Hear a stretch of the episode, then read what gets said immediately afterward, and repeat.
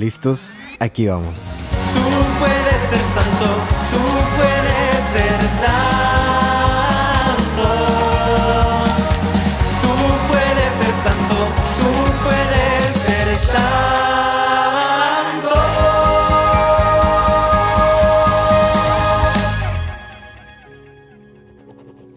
Para el discípulo más amado. En el nombre del Padre, del Hijo y del Espíritu Santo.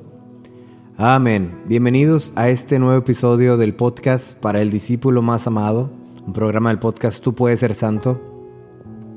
Eh, feliz año, feliz ah, Navidad, feliz Epifanía, Día de Reyes. Eh, quiero disculparme porque el, fin de semana no pude, no pude compartirles una reflexión. Eh, a veces me da tiempo, a veces sí me doy el tiempo completamente para grabarlo y a veces se me llena la semana totalmente de, de ocupaciones, de otras cosas y, se me complica mucho pues andar viajando con, con lo que es los aparatos y los micrófonos y todo eso para grabar. Entonces me disculpo. También me disculpo porque quizás en este episodio vas a estar escuchando un ruido detrás de mí y es que eh, donde estoy viviendo aquí en el norte de Dallas, en Denton, se nos vino un frío, un frío muy, muy, muy fuerte, muy fuerte. Ahorita estamos a menos 11 grados o menos 12 grados, una cosa así, eh, o menos 15, muy, muy bajo.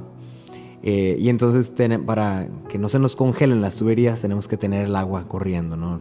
Las lavadoras o este, los, los grifos o a- prender la regadera. Entonces, bueno, lo que escuches detrás creo que es la lavadora. Entonces, si escuchas esos ruidos, taca, taca, mm, tac, tac, tac, tac, mm, bueno, pues nosotros tratando de que no se nos congelen las, las tuberías de la casa. En fin, en este domingo celebramos el segundo domingo ordinario. Bueno, eh, ya terminó la Navidad y empezamos con el tiempo ordinario, que es unos cuantas semanas antes de, de iniciar la cuaresma. La cuaresma empieza el día de San Valentín. En este año cae el día de San Valentín, 14 de febrero, con, con, eh, con el miércoles de ceniza. Entonces, por algunos cuantos domingos, cuatro o tres domingos, vamos a tener el tiempo ordinario. La, eh, la primera lectura si tienes tu Biblia o tienes tu misal, es del libro de Samuel. Primera de Samuel, capítulo 3. La segunda lectura es de los Corintios, Corintios 6. El, el Evangelio es el primer capítulo de Juan. Quisiera iniciar con algunos ex- extractos, algunas ideas, algunas, digamos, luces que, que fui pues recopilando, que me fueron llamando la atención. La primera es del, de, la, de la lectura de Samuel. Es una lectura pues muy, muy conocida. Eh, yo le tengo mucho cariño también a, esta, a este pasaje. Eh, y es bueno, Samuel está durmiendo, está, está descansando, y el Señor le llama a Samuel, y él responde, aquí estoy. Eh, pero él pensaba que el que le hablaba era Eli, su, su maestro. Entonces se despertaba, aquí estoy, aquí estoy, ¿para qué me llamaste? Y el maestro le decía, pues, pues yo no te he llamado, regresa a acostarte. y entonces Dios nuevamente lo llamaba y iba otra vez donde estaba Eli, aquí estoy, ¿para qué me llamaste? No te he llamado, vuelve a acostarte. Y es que Samuel dice aquí, no, aún, aún no conocía Samuel al Señor. Y entonces lo llamó por una tercera vez, le dijo, aquí estoy, ¿para qué llamaste? Pero le decía eso a, a, a Eli. Entonces Eli comprendió, comprendió que era el Señor quien estaba llamando a Samuel. Y le dijo, mira, ve a acostarte y, si- escuchas una nueva, otra vez la voz, di, habla Señor, tu siervo escucha.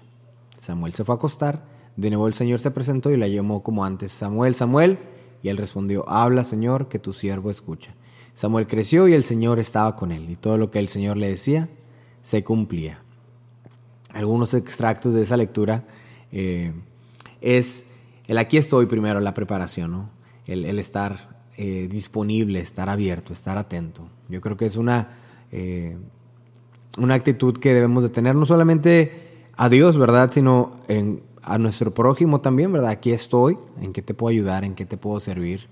Decía un buen amigo, el padre Serra, ser acomedidos, ser acomedidos. Pero en este, en este caso, en cuanto a Dios, pues siempre tener una, una, una actitud de apertura. Y ahorita les voy a platicar un poco más de eso. Samuel decía, ¿para qué? ¿Para qué me llamaste? ¿Para qué me llamaste? ¿Para qué? Y muchas veces pudiéramos ser nosotros esos, ¿no? Inmediatamente queremos, vemos algún signo de Dios, alguna voz, alguna imagen, algún, este, pues algo, algo que sentimos y decimos, ay, ¿para qué será eso? ¿Para qué? Para... Luego, luego, eh, luego, luego queremos saber qué es lo que Dios quiere, ¿no? Y a veces no nos toca. Sí, yo siempre recomiendo buscar el para qué en lugar del por qué, y eso quizás lo han escuchado en, en, citas, en podcasts anteriores que les digo, es que no pienses en el por qué, por qué me está pasando, sino para qué, o sea, en qué, qué puedo rescatar de esto, qué puedo, qué puedo trabajar, ¿verdad? Pero antes de llegar al para qué, simplemente a veces nos toca escuchar, escuchar a Dios, que nos que a lo mejor nos ha dado solamente una palabra y nos, nos quiere decir más, nos quiere decir más cosas, pero ya inmediatamente lo queremos interrumpir, ¿no?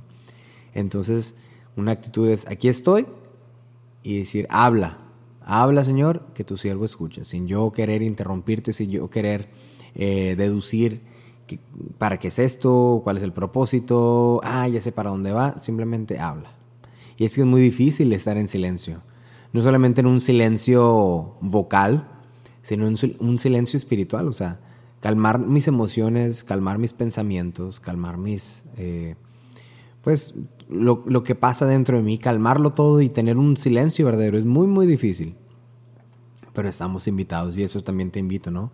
Que, que no solamente practiques el silencio vocal, el, el callarse, sino el silencio interior, el dejar que Dios completamente tome sobre tus pensamientos, sobre tus emociones, sobre tus ideas, eh, sobre tus sueños y estar solamente en silencio, atento a lo que Dios te pueda decir o te pueda mostrar, quizás alguna imagen, quizás algún... Eh, algunos escuchan verbalmente la, voz de Dios, perfecto, algunos ven eh, imágenes, perfecto. De la manera en la que Dios te quiere hablar, estar dispuesto. vemos en el, en el Salmo, pues dice, aquí estoy, Señor, para hacer tu voluntad, y eso lo repetimos. Eh, me voy a brincar tantito lo que es la segunda lectura porque voy a volver a, ella. En el, en el Evangelio tenemos un, para mí se me hace un, ejemplo perfecto de lo que es el discernimiento, ¿no?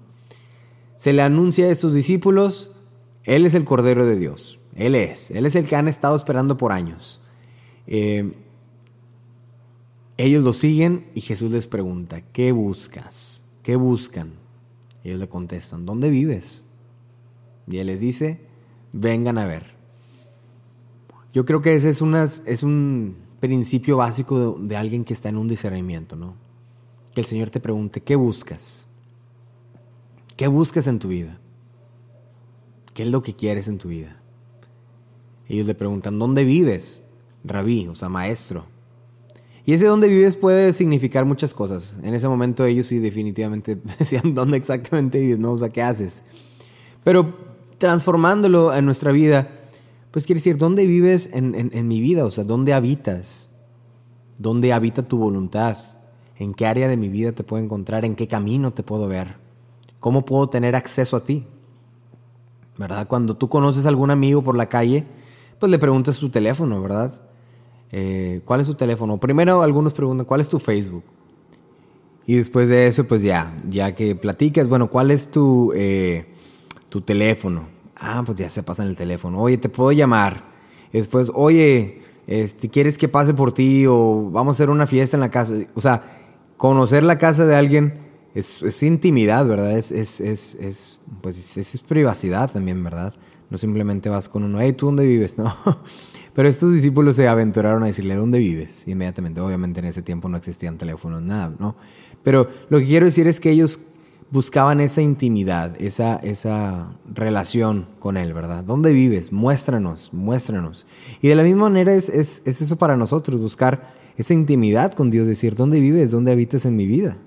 ¿Qué es lo que quieres en mí? Eh, ¿Dónde te puedo encontrar en mi vida? No solamente dónde te puedo encontrar aparte de la iglesia, aparte de la misa, sino en mi vida, ¿cómo puedo encontrar tu voluntad? ¿Cómo, cómo puedo vivir como tú? ¿Cómo puedo imitarte, porque acuérdense, le llaman maestro, ¿no? Y, eh, a quienes llaman maestro, tú tratas de imitar a él, ¿no? Entonces querían descubrir su manera de vivir para vivir como él, ¿no? Jesús les dice, vengan a ver, vengan a ver. Y literal, sí, fueron, vieron dónde vivía y se quedaron con él en ese día. En, así en la, en la humanidad, en la normalidad de una casa o no sé dónde, no sé exactamente, ¿no? Pero en la normalidad, en la rutina de Jesús, ahí se quedaron. Eh, tiempo después, bueno, se le, se le, Andrés se encuentra con, con, su hermano Simón y le dice, mira, encontramos al Mesías. Jesús le dice a Simón, tú te llamarás Kefas, que significa Pedro. O sea, inmediatamente lo, le cambia la identidad. Ya no te llamarás Simón, ahora te llamarás Kefas, Pedro. Todo este proceso, eh, toda esta lectura, me recuerda mucho a, un, a una plática que escuché el fin de semana pasada precisamente sobre el discernimiento ignaciano de San Ignacio de Loyola. Y este padre que nos daba esa plática nos daba cinco pasos, cinco procesos para hacer un buen discernimiento y de eso quiero platicarles en este, en este día a propósito de, de que vemos este, estas lecturas que nos hablan de dónde vives, cómo te puedo encontrar, ven, eh, la primera lectura, aquí estoy para hacer tu voluntad, habla Señor que tu siervo escucha. Incluso la, segunda lectura que le, decía que íbamos a regresar a ella, básicamente nos dice el cuerpo es eh, templo del Espíritu Santo, en otras palabras es la casa donde Jesús habita, o sea, cuando tú le preguntas a Jesús dónde vives, pues vive en ti. Sea, eres tú quien vive. Entonces, por lo tanto, también tienes que cuidarte a ti mismo. Tienes que cuidar tu cuerpo, tienes que cuidar tus, tu espiritualidad, tienes que cuidar tu oración, tienes que cuidar también tu cuerpo físico, tus hábitos alimenticios, etcétera, ¿no? Eh, pero quisieras, quisiera compartirles un poco un proceso de cómo hacer un buen discernimiento. En nuestra vida, pues no podemos hacer, no podemos ir tomando decisiones a la ligera. No podemos ir echando volados, eh, o no sé cómo le llaman en algunos otros países, una moneda al aire. No podemos hacer eso y ir decidiendo sin, sin saber las repercusiones, sin saber, no solamente las repercusiones, pero sin, sin saber realmente lo que Dios quiere de nosotros. Porque a final de cuentas, podemos decidir las cosas que nosotros queremos, podemos decidir una decisión al azar, lo que digamos el universo quiera, ¿no? Muchos lo dicen así o podemos escoger y elegir lo que Dios quiere para nosotros. Y partiendo del punto que Dios quiere que tú seas santo, que tú seas santa, que tú habites y tengas una, una unión permanente con Él en el paraíso, partiendo de ese punto, todo lo demás que hagas tiene que ir direccionado a ese punto, a que tú crezcas en santidad, a que tú llegues un día a ser santo, no solamente a que llegues al cielo, como dicen muchos, ay, pues hacía buenas cosas y eso le va a llegar al cielo. No, no, no. Que tú logres el propósito por el cual Dios te creó, que es ser santo, que es salvar tu alma. Y en ese salvar tu alma, Dios tiene un, plan preparado para ti.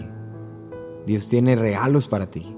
Tú no solamente llegar de punto A a punto B, sino es de punto A a punto B caminar el camino que Dios quiere que camine. Aceptar a la invitación. Que cuando Dios me diga, vengan a ver, yo realmente también vaya y vea, o sea, yo obedezca ese, ese propósito, a esa propuesta que Él tiene para mí. Entonces, esos cinco puntos, eh, si tienes algo en que anotar, pues aprovecha. El primero es preparar, preparar, preparación. Para entrar en un discernimiento tengo que preparar mi corazón, preparar mi, mi, mi mente, preparar todo lo que soy antes siquiera de preguntar, como lo hacía el, el profeta en la primera lectura. Antes siquiera de preguntar, preparo, preparo mi corazón. ¿Cómo me puedo preparar? Bueno, como lo decíamos, con apertura, así como decíamos, aquí estoy, con generosidad, no una generosidad eh, tangible, monetaria, sino sabiendo que Dios es generoso conmigo, Dios es generoso con, conmigo en, en, en todo, Él provee para mí, de esa, más, de esa misma manera yo también estoy llamado a ser generoso con Él, dándole tiempo, dándole tiempo, dándole mi esfuerzo, mi verdadero esfuerzo.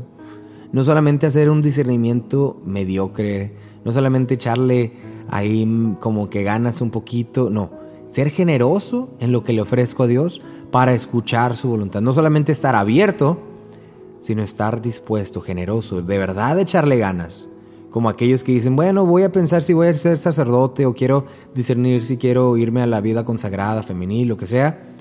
Bueno, voy a un retiro y a ver qué onda. No, es, voy a un retiro y voy a ponerle las ganas y voy a, hacer lo que me toca para, para escuchar la voz de Dios, ser generoso en esa parte, ¿no?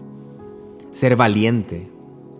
Valiente en, en entrarle, en entrarle a ese discernimiento que a veces nos cuesta mucho, el, confrontar una posible eh, respuesta de Dios que no queramos, toma valentía, ¿no? Y si Dios sí me llama al seminario, o y si Dios sí me llama a casarme con esta persona, o y si Dios sí me llama a estudiar esta carrera, o y si Dios sí me llama a tener más hijos, o y si Dios me llama a, adoptar, o y si Dios me llama a servir, y en este, o sea, ¿qué voy a hacer? No, mejor no, no, mejor ni empiezo ese proceso porque no quiero que pase eso, no quiero que Dios me llame. Hay que ser valientes, generosos, abiertos, abiertos a cualquier, cualquier eh, posibilidad, cualquier resultado, ¿verdad?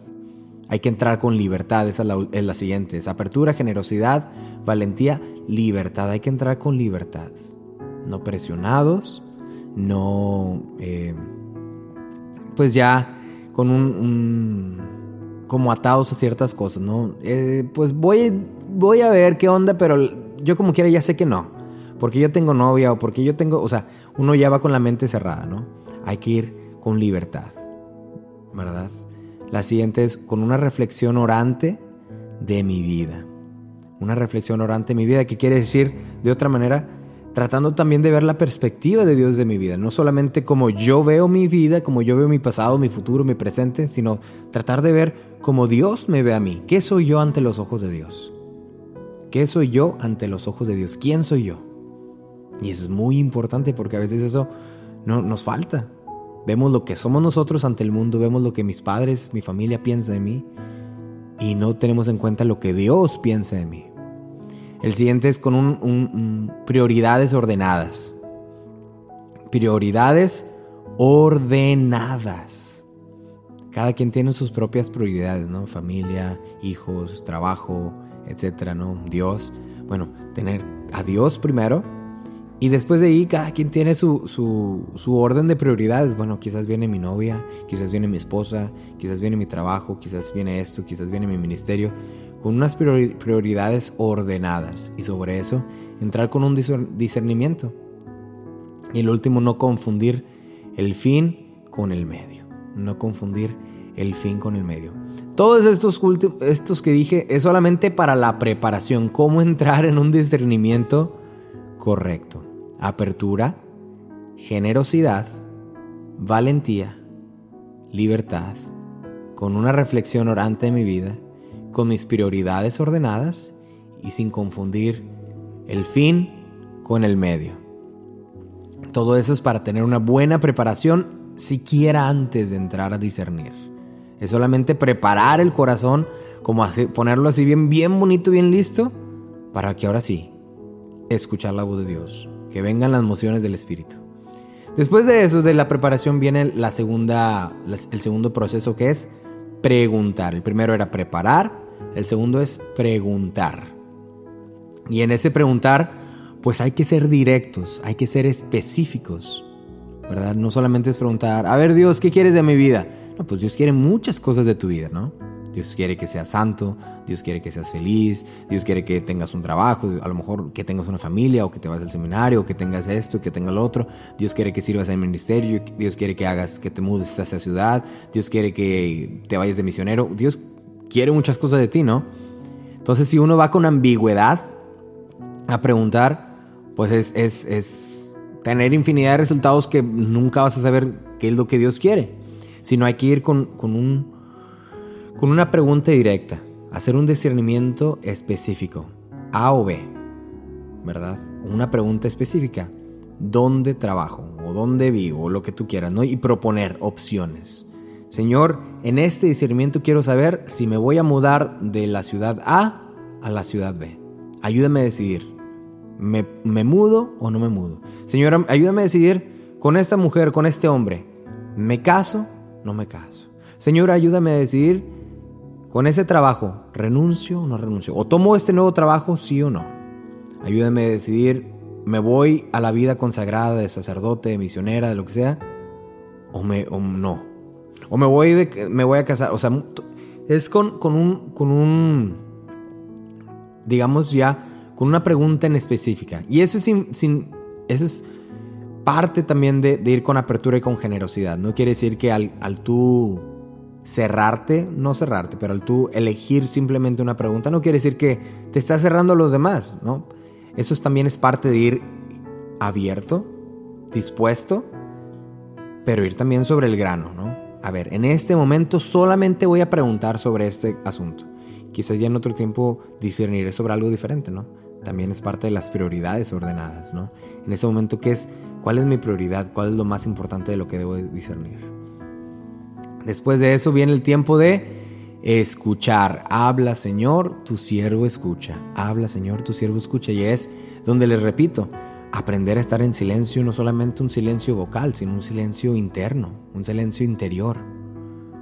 Aprender a estar atento a la voz de Dios que nos habla no solamente a través de, la escritura, de la misa, de la oración, nos habla también a través de algún extraño por la calle, a través de algún primo, familia, algún amigo, nos habla a través de algún, este, algún signo, etcétera, ¿no? Dios nos habla constantemente y quiere comunicarse con nosotros. Ese es, es la maravilloso, lo maravilloso de Dios, que constantemente, constantemente quiere estar en comunicación con su criatura.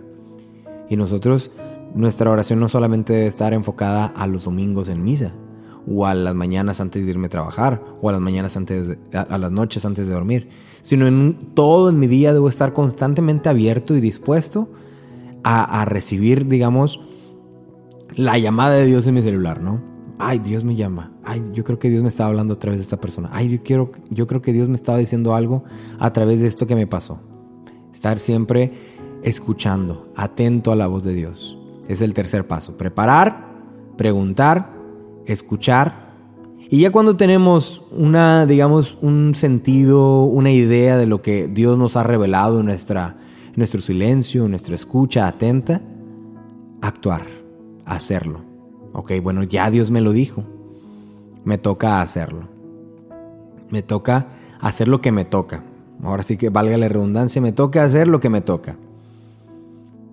Si ya, Dios me lo dijo, si en mi discernimiento que lo hice correcto porque preparé mi corazón, porque preparé mi vida, porque preparé mi ambiente, y después ya pregunté específicamente sobre esa pregunta, y después ya Dios me respondió vocal, e internamente, mi oración, y me dio una, una claridad y paz sobre esa pregunta, pues no nomás es andar de preguntón y ya.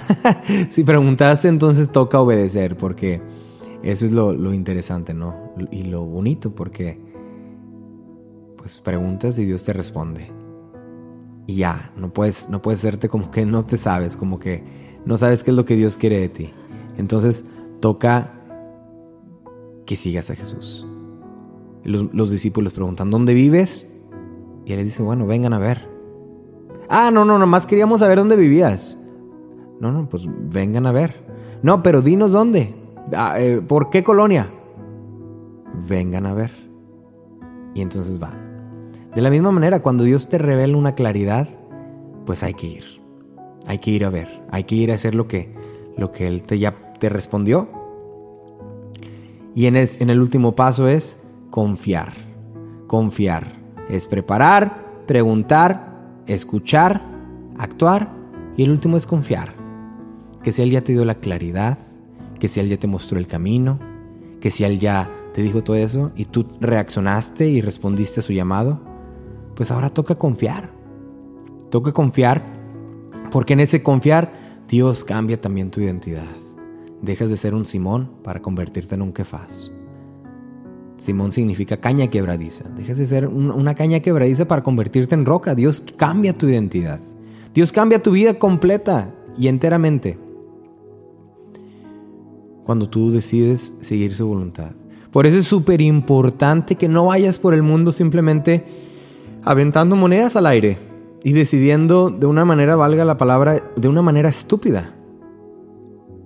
Por favor, no lo hagas. Porque toda decisión en tu vida tiene repercusiones. Toda decisión en tu vida tiene consecuencias. Y entonces, Dios tiene un plan para ti. Y Dios no quiere que... que ¿Cómo te lo puedo decir? Dios... No te diría Dios no quiere que sufras. Dios no quiere que sufras de más, podría, por así decirlo, ¿no? Lo podría poner, o sea, el sufrimiento es parte de nuestra vida, el equivocarnos es parte de nuestra vida. Dios tiene ya un plan para ti. Y tú ponerte de terco y de terca haciendo completamente lo opuesto, pues es lo que no, no, no, no quiere Dios, ¿no? Le pesa, le duele. Le duele verte así. Entonces, en respuesta a ese amor misericordioso, nos toca hacer un, discernimiento correcto y preciso. Decir, Dios, ¿qué quieres de mi vida? ¿Dónde vives en mi vida? ¿Dónde vives? Habla, Señor, que tu siervo escucha. Y seguirlo. Y tratar lo más que podamos de seguir ese plan y de seguir esa idea que Él tiene para nuestra vida. Quedarnos con Él. Ellos, los discípulos en ese tiempo, se quedaron con Él en ese día. A nosotros nos toca quedarnos con Él ese día y el resto de nuestra vida. El resto de nuestra vida quedarnos con Él. Porque lo que, cuando Dios cambia tu vida, pues no hay para atrás, no hay, no hay vuelta, no hay vuelta atrás. Es, digamos, conocer el sabor más rico de, helado, de nieve, y luego irte por algo chafa, ¿no? Y decir, pues ya no puedo, no puedo olvidar que hay un sabor delicioso de nieve, ¿no? La vida con Dios es así. Una vez que experimentes el amor de Dios, su plenitud, eh, la paz que Él te da, cualquier otra cosa en el mundo no es suficiente con eso. No es suficiente simplemente. Y podemos llegar a ser muy, muy tercos en decir, no, es que yo sí puedo encontrar esa plenitud y esa paz en otros lados que no involucren a Dios y no involucren todo este proceso largo de preguntas y que respuestas y de silencio. Yo puedo hacerlo por, mi propia cuenta y la realidad es que no, no puedes. No puedes. No puedes. Porque fuera de Dios no hay esa, esa plenitud. Fuera de Dios no hay esa paz. Dice San Agustín, eh, fuimos crea eh, perdón si no digo las palabras exactas, pero dice, nos hiciste para ti y nuestro corazón estará inquieto hasta que no te encuentre, hasta que no descanse en ti. Nos hiciste para ti y no vamos a estar, y mi corazón no va a estar, va a estar inquieto hasta que no te encuentre, hasta que no descanse en ti. Y tú en el fondo de, de tu corazón reconoces y reconocerás esa inquietud en tu terquedad, en tu obstinación, en irte por otros caminos, en no buscar lo que Dios quiere, vas a reconocer esa inquietud, esa, esa falta de paz. Hasta el día en el que tú quieras regresar o acercarte, tan siquiera preguntar, y que Dios ya te regale esa paz, ese descanso. En fin, este es el, esta es la reflexión para este domingo. Espero que este mini, mini, mini charla sobre el discernimiento te ayude a las próximas decisiones de tu vida. No tienen que ser solamente decisiones grandes, decisiones mayores, cosas tan simples en tu vida. Dios te puede, eh, no solamente te puede, Dios te habla y te guía, porque es tu maestro, porque quieres que, quiere que vivas como Él. Y Dios te, te, te quiere hablar y te está hablando. Entonces hay que estar atentos a su voz, tener esa apertura. Habla, Señor, que tu siervo escucha. Habla, Señor, que tu siervo escucha. Eh, preguntarle dónde vives, y para que cuando Él nos diga, vengan a ver, pues nosotros tengamos esa disposición de ir y seguirlo. Amén. Que tengas un feliz domingo. Dios te bendiga.